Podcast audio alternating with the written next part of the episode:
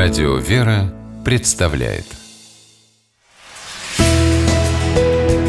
Литературный навигатор Здравствуйте! У микрофона Анна Шапилева. Писательница из Грузии Мария Сараджишвили кажется большим оптимистом. Из ее произведений на читателя так и выплескивается позитив, и даже грустный рассказ автор непременно приведет к такому финалу, который заставит читателя другими глазами посмотреть на свою жизнь и понять, что она далеко не так плоха, как это иногда кажется.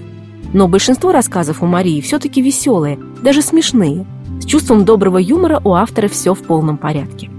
И вместе с тем каждый из них побуждает думать, анализировать собственные поступки. Словом, не только развлекает, но и многому учит. Под обложкой сборника Марии Сараджишвили «Рядом с вами» таких рассказов несколько десятков.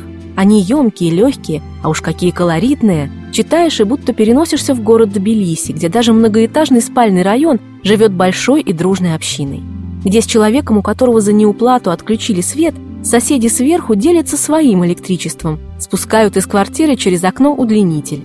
А в некоторые моменты ловишь себя на мысли о том, что атмосфера и даже сюжет у многих рассказов вполне в духе известного фильма «Мимино» земляка писательницы режиссера Георгия Данелии. Например, рассказ «Родная кровь», повествующий о том, как два брата, Нукзар и Гоча из деревни Гурджани, встретили на Тбилисском автовокзале человека, своего ровесника, но вылитого их отца в молодости. Столь разительное сходство привело к неожиданному выводу. Перед ними их неизвестный брат. Незнакомец оказался немцем по имени Ганс, но это не смутило Нукзара и Гочу, Отец их в войну как раз дошел до Берлина. Кто знает, всякое могло произойти, решили они.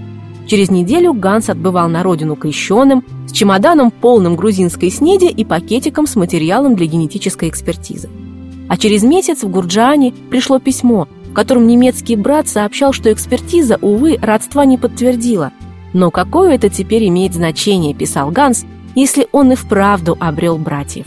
Человеколюбие, взаимопомощь, добрососедство, гостеприимство, милосердие – этого так много в рассказах Марии Сараджишвили, ими буквально пропитываешься и хочется быть немного похожими на ее героев. Например, на Илико из рассказа «Многодетный дворник», приютившего у себя в квартире дюжину беспризорных детей. Конечно, не все персонажи в сборнике «Рядом с вами» абсолютно положительные, но при этом они и не отрицательные. Автор ставит героев в такие ситуации, в которых поработать над ошибками приходится всем – в том числе и читателям, без труда узнающим во многих действующих лицах знакомых, соседей, а может быть и себя. Недаром Мария Сараджишвили назвала свой сборник рассказов «Рядом с вами». С вами была программа «Литературный навигатор» и ее ведущая Анна Шапилева. Держитесь правильного литературного курса.